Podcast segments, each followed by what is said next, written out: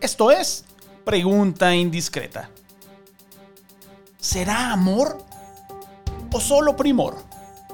El oso bipolar dice, intentan dar el paso de la muerte porque la caballada está muy flaca. El último ideólogo del PRI, don Jesús Reyes Heroles, decía que en política la forma es fondo. Vaya forma y vaya fondo el que tuvo una reunión de empresarios con el senador por Morena Cristóbal Arias. Mismo convivio se llevó a cabo la semana pasada en La Piedad. Entre los presentes estaban tres exalcaldes, todos emanados del Partido Revolucionario Institucional. ¿Será que lo del primor ya se está convirtiendo en amor? Claro que Cristóbal Arias dijo en Twitter que la visita y la reunión fue para explicar cómo, con nuestra aprobación del TEMEC, se puede detonar el potencial de la puerta de oro del Bajío. ¿En serio, senador? ¿En serio?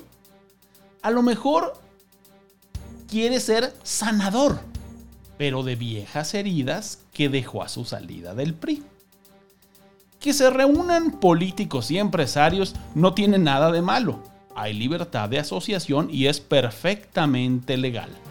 Lo extraño es que en las fotografías públicas predominan los simpatizantes del otrora partidazo. Aún más, cuando muchos de ellos se han encargado de negar una y otra vez la alianza con Morena. Si San Pedro negó a Cristo, ¿Qué se puede esperar de los mortales? Pero vayamos por partes. Además de los ex ediles Juan Manuel Estrada Medina, José Mena Rojas y Alipio Briviesca, estaban un exdirector de área de la Secretaría de Economía en el sexenio de Enrique Peña Nieto, un exdirector de Servicios Públicos en La Piedad y un muy sonriente exdirector del Instituto de la Juventud Piedadense. ¿Será que este último ya resolvió la demanda que le pusieron por fraude en una muy polémica escuela de origen tapatío? Es público y notorio que antiguos operadores y ex colaboradores de Juan Manuel Estrada ya están del lado del ex candidato independiente, ex candidato por Movimiento Ciudadano, Jonathan Bañales. Es también público y notorio que este político ya ha estado coqueteando con el movimiento de regeneración nacional morena. ¿Será que vuelva a cambiar una vez más de camiseta y ahora se vuelva moreno o en su caso primoroso? Pero hubo otros frentes.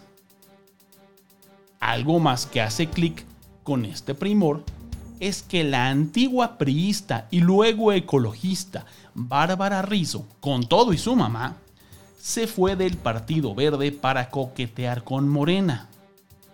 No fue Bárbara Rizzo la que el 2 de febrero del 2018 renunció al PRI por el caciquismo de dinosaurios hambrientos de poder.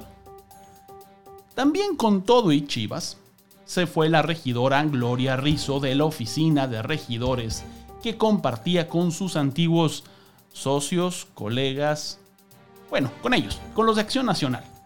Ahora, según se supo, pidió oficina y secretaria aparte. Pero no se vaya tan lejos. En Ecuandureo, el doctor Jesús Infante está dando consulta a distinguidos morelianos. ¿Le suena el nombre de Raúl Morón? Pues fíjese que le recetaron unos buenos camarones en conocido restaurante de mariscos ubicado entre Zamora y La Piedad. ¿Cómo se llamará esta posible alianza? ¿Panmor o Morepan? Otro que anduvo por la piedad la semana pasada y también ligado con el PRI fue Toño Ixtláhuac, el hijo de Chon Orihuela, para que usted sepa sus antecedentes, eh, antecedentes políticos. Se reunió con Roberto Saldaña y Luis Villaseñor, según publicó en su cuenta de Twitter. También estuvo en las instalaciones de la Unión Regional de Porcicultores, de Porcicultores que más bien ya parecen sede alterna del PRI. ¿Alguien ya le contó a Luis lo que el papá de Toño le hizo a su papá cuando fue gobernador? Si no, que alguien le explique. Otro priista, autor de frases célebres, dijo, quien se mueve no sale en la foto. Al parecer, algunos priistas piedadenses modernizaron la frase y creen que quien no se mueve no sale en el video. Hay que recordar que también se le atribuye a otro priista la frase, vivir fuera del presupuesto es vivir en el error. ¿Será por eso que andan tan movidos? Pregunta muy indiscreta. ¿Sanitizaron a todos los empresarios y políticos que asistieron a las reuniones? ¿O creerán que el COVID-19 no les hace nada? Y esto sucedió a dos días de la muerte del párroco del Señor de la Piedad. ¿O será que los satanizaron?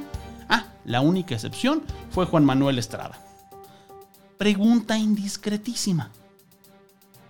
¿Alguno de los asistentes a la reunión con Cristóbal Arias se animaría a hacerle un reclamo del trato que le da la 4T y el jefe del Ejecutivo a los empresarios?